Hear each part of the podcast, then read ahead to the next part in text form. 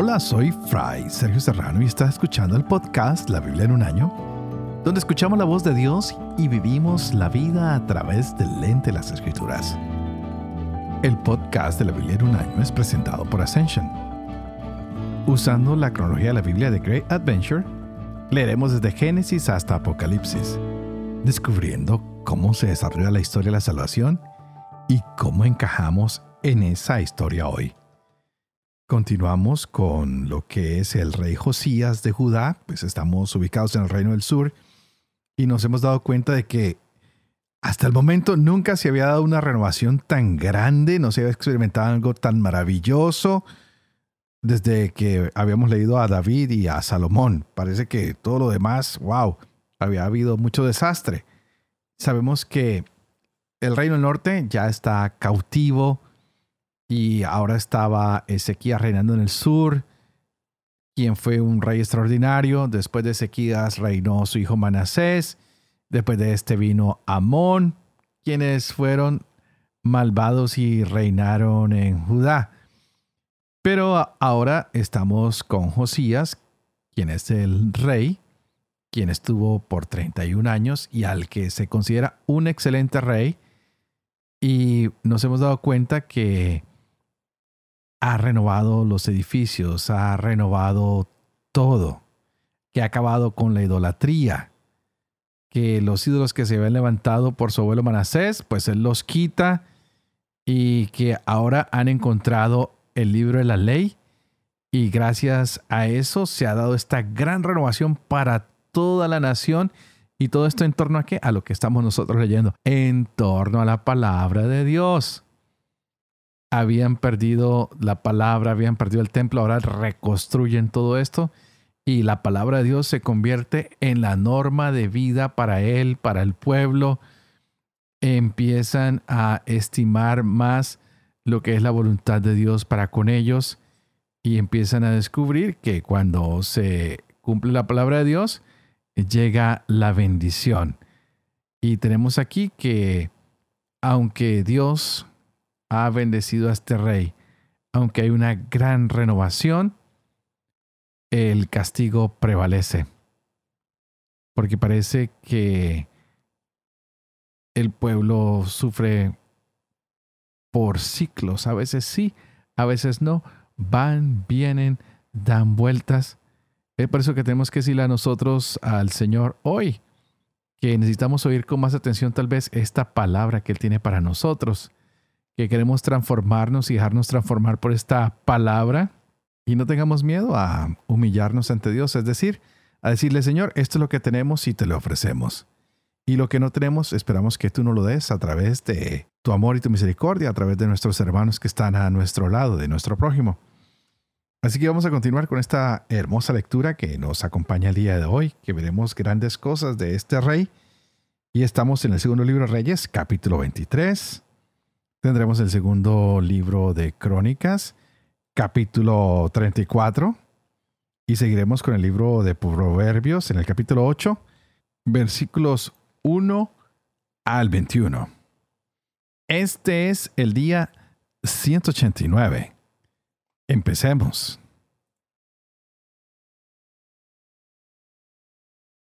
Dos Reyes, capítulo 23. El rey envió una orden y todos los ancianos de Judá y de Jerusalén se reunieron en asamblea ante él. El rey subió al templo de Yahvé con todos los hombres de Judá y todos los habitantes de Jerusalén, los sacerdotes, los profetas y todo el pueblo, desde los más jóvenes a los más ancianos, y leyó ante ellos el texto completo del rollo de la alianza hallado en el templo de Yahvé.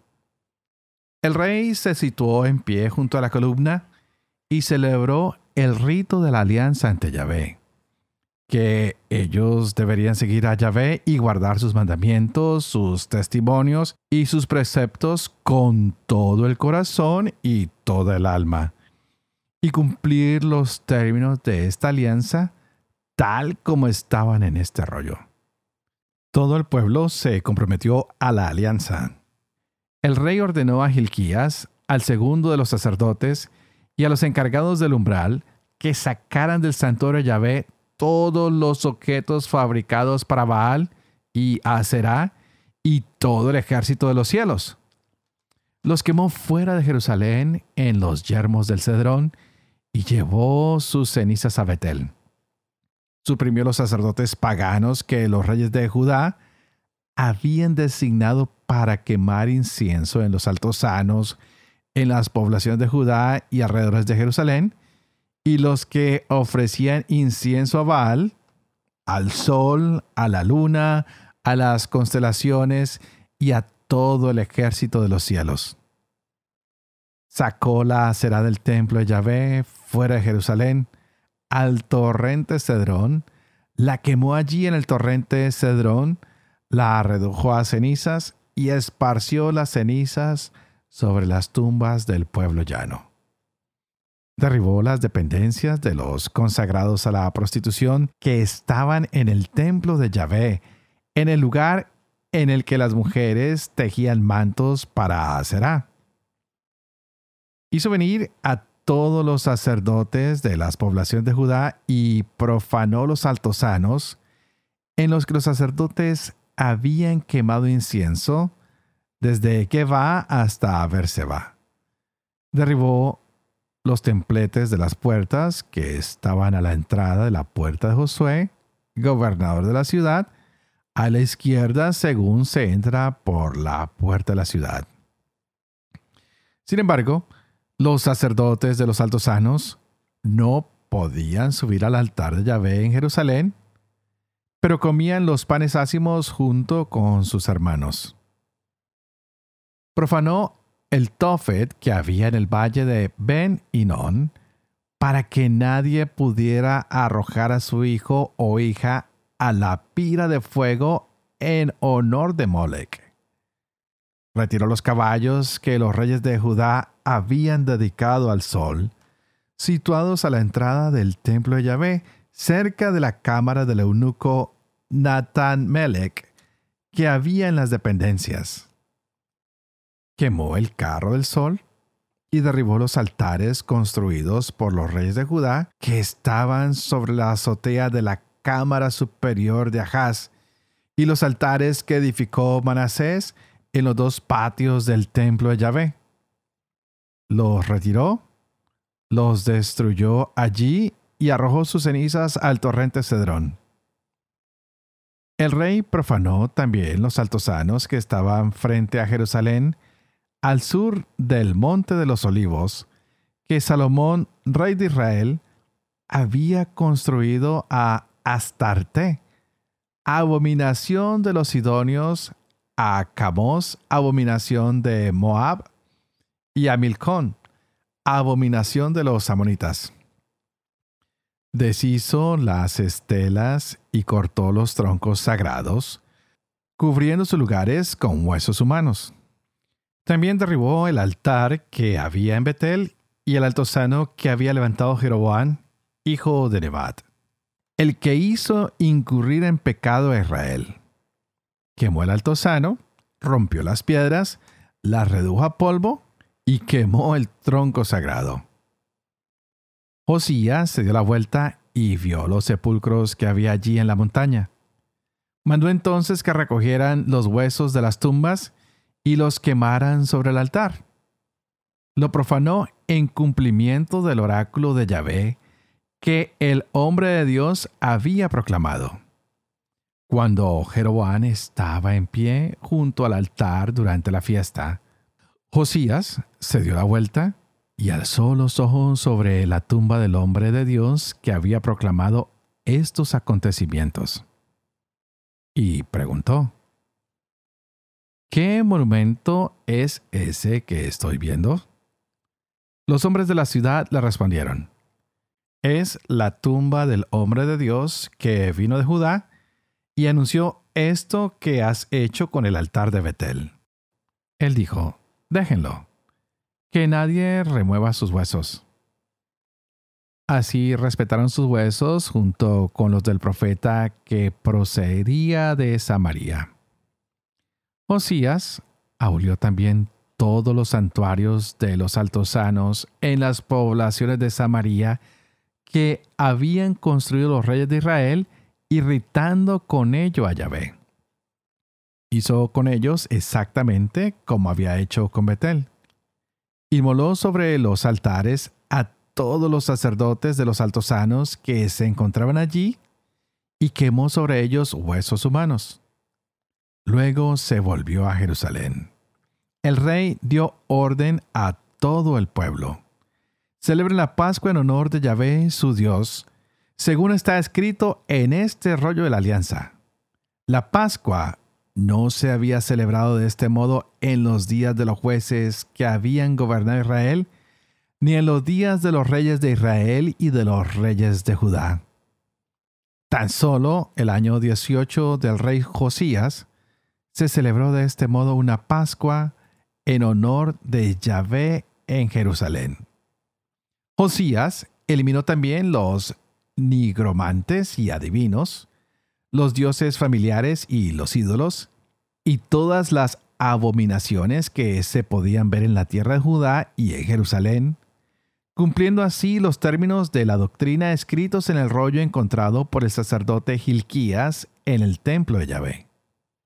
No hubo antes rey alguno que como él se volviera a Yahvé con todo su corazón, con toda su alma y con todas sus fuerzas, conforme a la doctrina de Moisés, tampoco ha surgido después ninguno como él. Sin embargo, Yahvé no se volvió atrás del ardor de su fuerte cólera que echaba chispas contra Judá por todo lo que Manasés había hecho para irritarlo. Yahvé había dicho, expulsaré también a Judá de mi presencia como aparté a Israel, y rechazaré a Jerusalén la ciudad que había elegido y el templo del que había dicho, mi nombre estará en él. El resto de los hechos de Josías, todo cuanto hizo, ¿no está escrito en el libro de los anales de los reyes de Judá? En sus días el faraón Neco, rey de Egipto, marchó hacia el río Éufrates donde el rey de Asiria. El rey Josías fue a su encuentro pero en cuanto le hizo frente, Neco lo mató en Megiddo. Sus servidores condujeron su cuerpo en carro desde Megiddo. Lo trasladaron a Jerusalén y lo enterraron en su sepulcro. El pueblo del país tomó a Joacás, hijo de Josías, y lo ungieron y proclamaron rey en lugar de su padre. Joacás tenía 23 años cuando comenzó a reinar y reinó tres meses en Jerusalén. Su madre se llamaba Hamital, hija de Jeremías de Libna. Hizo lo malo a los ojos de Yahvé, exactamente como habían hecho sus padres. El faraón Neco lo hizo prisionero en Rivla, en el país de Hamat, para impedirle reinar en Jerusalén, e impuso al país una indemnización de 100 talentos de plata y 10 talentos de oro. El faraón Neco designó rey a Eliakim, hijo de Josías, en lugar de su padre Josías, cambiando su nombre por el de Joaquín. Tomó a Joacás y lo llevó a Egipto, donde murió. Joaquín entregó al faraón la plata y el oro pero impuso un gravamen sobre el país para pagar el dinero exigido por el faraón. Requirió al pueblo del país, a cada uno, según sus bienes, la plata y el oro que había de entregar al faraón Neco. Joaquín tenía 25 años cuando comenzó a reinar y reinó 11 años en Jerusalén. Su madre se llamaba Sevida, hija de Pedallas de Rumá hizo lo malo a los ojos de Yahvé, exactamente como lo hicieron sus padres.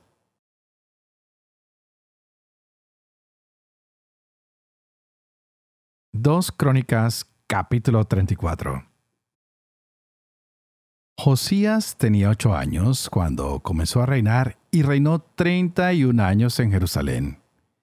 Hizo lo recto a los ojos de Yahvé y siguió los caminos de David su padre, sin desviarse a la derecha ni a la izquierda. el año octavo de su reinado, siendo todavía joven, comenzó a buscar al Dios de su padre David, y en el año 12 empezó a purificar a Judá y a Jerusalén de los santuarios, de los troncos sagrados, de las estatuas y de los ídolos fundidos. Derribaron en su presencia los altares de los Baales, hizo arrancar los altares de aromas que había sobre ellos, y rompió los troncos sagrados, las imágenes y los ídolos fundidos, reduciéndolos a polvo, que esparció sobre la sepultura de los que les habían ofrecido sacrificios. Quemó los huesos de los sacerdotes sobre los altares y purificó a Judá y Jerusalén en las ciudades de Manasés, de Efraín y de Simeón, y hasta en Neftalí y en los territorios asolados que las rodeaban. Derribó los altares, demolió los troncos sagrados y las estatuas, y las redujo a polvo, y abatió los altares de aromas en toda la tierra de Israel. Después regresó a Jerusalén el año 18 de su reinado, mandó a Safán, hijo de Asalías, a Maasías, comandante de la ciudad, y a Joac, hijo de Joacás, heraldo, que repararan el templo de Yahvé, su Dios, para purificar la tierra y el edificio. Fueron ellos donde el sumo sacerdote Gilquías, y le entregaron el dinero traído al templo de Dios que los levitas y porteros habían recibido de Manasés y de Efraín y de todo el resto de Israel, de todo Judá y Benjamín y de los habitantes de Jerusalén. Lo pusieron en manos de los que hacían el trabajo, los encargados del templo de Yahvé, y estos se lo dieron a los obreros para reparar y restaurar el edificio. Lo dieron a los carpinteros constructores y albañiles para la compra de piedra de cantería, madera y vigas de trabazón para el madramen de los edificios destruidos por los reyes de Judá. Estos hombres ejecutaban los trabajos con honradez. Estaban bajo la vigilancia de Yahat y Abdías, levitas de los hijos de Merarí y de Zacarías y Mesulán, de los hijos de Keat que les dirigían, y de otros levitas, todos ellos maestros en tañer instrumentos musicales. Dirigían también a los peones de carga y a todos los que trabajaban en la obra, en los distintos servicios. Entre los levitas había además escribas, notarios y porteros. Cuando estaban sacando el dinero traído al templo de Yahvé, el sacerdote Gilquías encontró el rollo de la doctrina de Yahvé dada por Moisés. Gilquías tomó la palabra y dijo al secretario Safán, He encontrado un rollo de la doctrina en el templo de Yahvé. Y entregó el rollo a Safán. Safán llevó el libro al rey y le rindió cuentas diciendo, Tus siervos están haciendo todo lo que les ha sido encargado. Han fundido el dinero traído al templo de Yahvé y lo han entregado a los encargados y a los que trabajan en la obra. El secretario Safán informó también al rey. El sacerdote Gilquías me ha entregado un rollo. Y Safán leyó una parte ante el rey. Cuando el rey oyó las palabras del rollo de la doctrina, rasgó sus vestiduras y ordenó a Gilquías, a Ahicán, hijo de Safán, a Abdón, hijo de Miqueas, a Safán, secretario, y a Asayas, ministro del rey, vayan a consultar a Yahvé por mí y por el resto de Israel y de Judá a propósito de las palabras de este rollo que se ha encontrado pues ha debido de encenderse la ira de Yahvé contra nosotros, pues nuestros padres no han guardado las palabras de Yahvé, actuando conforme a todo lo escrito en este rollo. Hilquías y los enviados del rey fueron donde la profetisa Huldá, mujer de Salún, hijo de Tocat, hijo de Hazra, encargado del vestuario. Vivía ella en Jerusalén, en el barrio nuevo. Y ellos le hablaron conforme a lo indicado. Ella les respondió, Así habla Yahvé, el Dios de Israel. Digan al hombre que los ha enviado a mí. Así habla Yahvé. Voy a traer el desastre sobre este lugar y sobre sus habitantes todas las maldiciones escritas en el rollo que se ha leído delante del rey de Judá. Porque ellos me han abandonado y han quemado incienso a otros dioses, irritándome con todas las obras de sus manos. Arde mi cólera contra este lugar y ya no se apagará. Digan al rey de Judá que los envió a consultar a Yahvé Así dice Yahvé, Dios de Israel, acerca de las palabras que has oído. Porque tu corazón se ha conmovido y te has humillado delante de Dios al oír sus palabras contra este lugar y sus habitantes. Y porque te has humillado ante mí, has rasgado tus vestiduras y has llorado ante mí. Por eso yo, a mi vez, te escucho oráculo de Yahvé. Te reuniré con tus antepasados, y serás enterrado en paz en tu sepulcro. Tus ojos no verán todo el desastre que yo acarrearé sobre este lugar y sobre sus moradores. Ellos llevaron la respuesta al rey. El rey envió una orden y todos los ancianos de Judá y de Jerusalén se reunieron en asamblea. El rey subió al templo de Yahvé con todos los hombres de Judá y los habitantes de Jerusalén, los sacerdotes, los levitas y todo el pueblo, desde los más jóvenes a los más ancianos, y leyó a sus oídos el texto completo del rollo de la alianza que había sido hallado en el templo de Yahvé. El rey se situó en pie junto a la columna y celebró el rito de la alianza ante Yahvé, que ellos deberían seguir a Yahvé y guardar sus mandamientos, sus testimonios y sus preceptos con todo su corazón y con toda su alma, y cumplir los términos de esta alianza tal como estaban escritos en este rollo. Hizo que la aceptaran cuantos se hallaban en Jerusalén y en Benjamín y los habitantes de Jerusalén hicieron conforme a la alianza de Dios, el Dios de sus padres.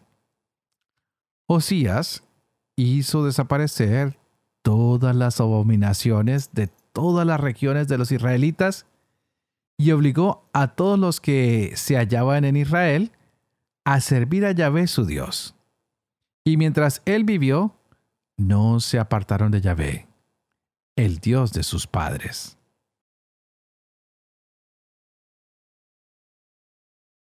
Proverbios, capítulo 8, versos 1 al 21. La sabiduría está gritando, la prudencia levanta su voz. Sobre los promontorios junto al camino, de pie en las encrucijadas, junto a las puertas de la ciudad, a la entrada de los patios, está pregonando. A ustedes hombres los llamo, dirijo mi voz a los humanos. Inexpertos, adquieran prudencia, y ustedes necios, sean sensatos. Escuchen, pues voy a decir cosas importantes. Voy a abrir mis labios con sinceridad. Mi paladar saborea la verdad y mis labios aborrecen el mal. Todos mis discursos son ecuánimes. Ninguno es hipócrita ni retorcido. Todos son claros para el inteligente y rectos para los que tienen conocimiento. Acepten mi instrucción antes que plata y el conocimiento antes que oro puro, pues la sabiduría vale más que las joyas y nada valioso se le puede comparar. Yo, la sabiduría, habito con la prudencia y tengo el arte de la discreción. El temor de Yahvé odia el mal. Aborrezco soberbia y arrogancia, mal camino y lengua falsa. Dispongo de juicio y eficacia, de inteligencia y valor. Por mí los reyes reinan, y los magistrados administran la justicia. Por mí los gobernantes gobiernan, y los príncipes son todos jueces justos.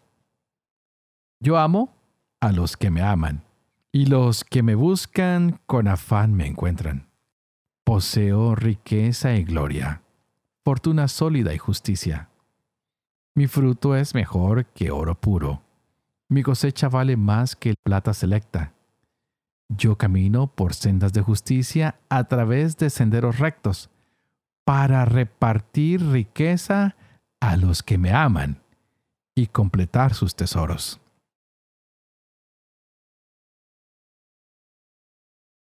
Padre de amor y misericordia, tú que haces elocuente la lengua de los niños, educa también la mía e infunde en mis labios la gracia de tu bendición. Padre, Hijo y Espíritu Santo. Y a ti te invito para que pidamos hoy juntos que el Espíritu Santo abra nuestra mente y nuestro corazón para que nos gocemos de esta hermosa palabra que el Señor nos ha regalado en este día. ¡Wow! ¿Y qué palabra? Es la misma que Josías hizo que fuera leída en la asamblea solemne, la palabra de Dios, la que hace que se renueve el pacto, la que hace que se destruya cualquier idolatría, cualquier falsedad, cualquier mentira, la que quita todas las impurezas de nuestras vidas. Hoy hemos visto que se volvió a celebrar la Pascua, que la ira de Dios está manifestada contra Judá y que tristemente Josías muere en Megiddo. Hay momentos en la vida que no podemos entender por qué pasan cosas malas a gente buena.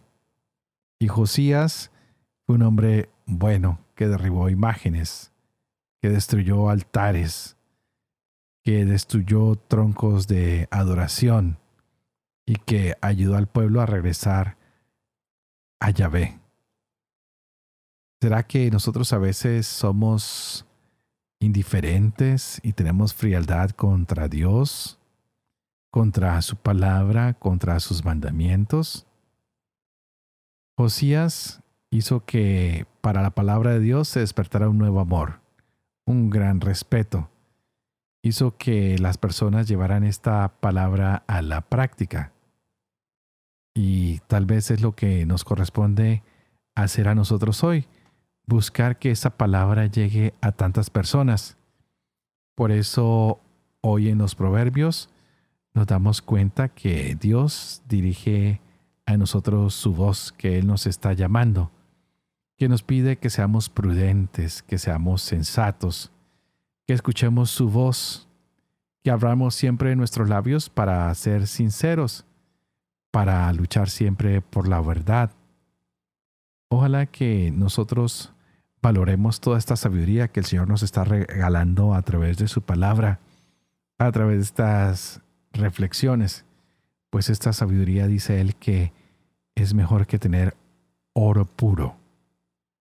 Así que Señor, hoy pedimos que tu palabra nos siga iluminando, que siga asistiendo nuestro caminar, que siga motivándonos en la fe y que remueva de nosotros todo lo que nos aleja del Señor. Y como siempre, antes de terminar, por favor les pido que oren por mí, para que pueda seguir llevando adelante este proyecto de la Biblia en un año, para que pueda vivir con fe lo que leo, lo que comparto, para que pueda enseñar siempre la verdad y para que yo también pueda cumplir lo que he enseñado. Y que la bendición de Dios Todopoderoso, que es Padre, Hijo y Espíritu Santo, descienda sobre cada uno de ustedes y los acompañe siempre. Que Dios los bendiga.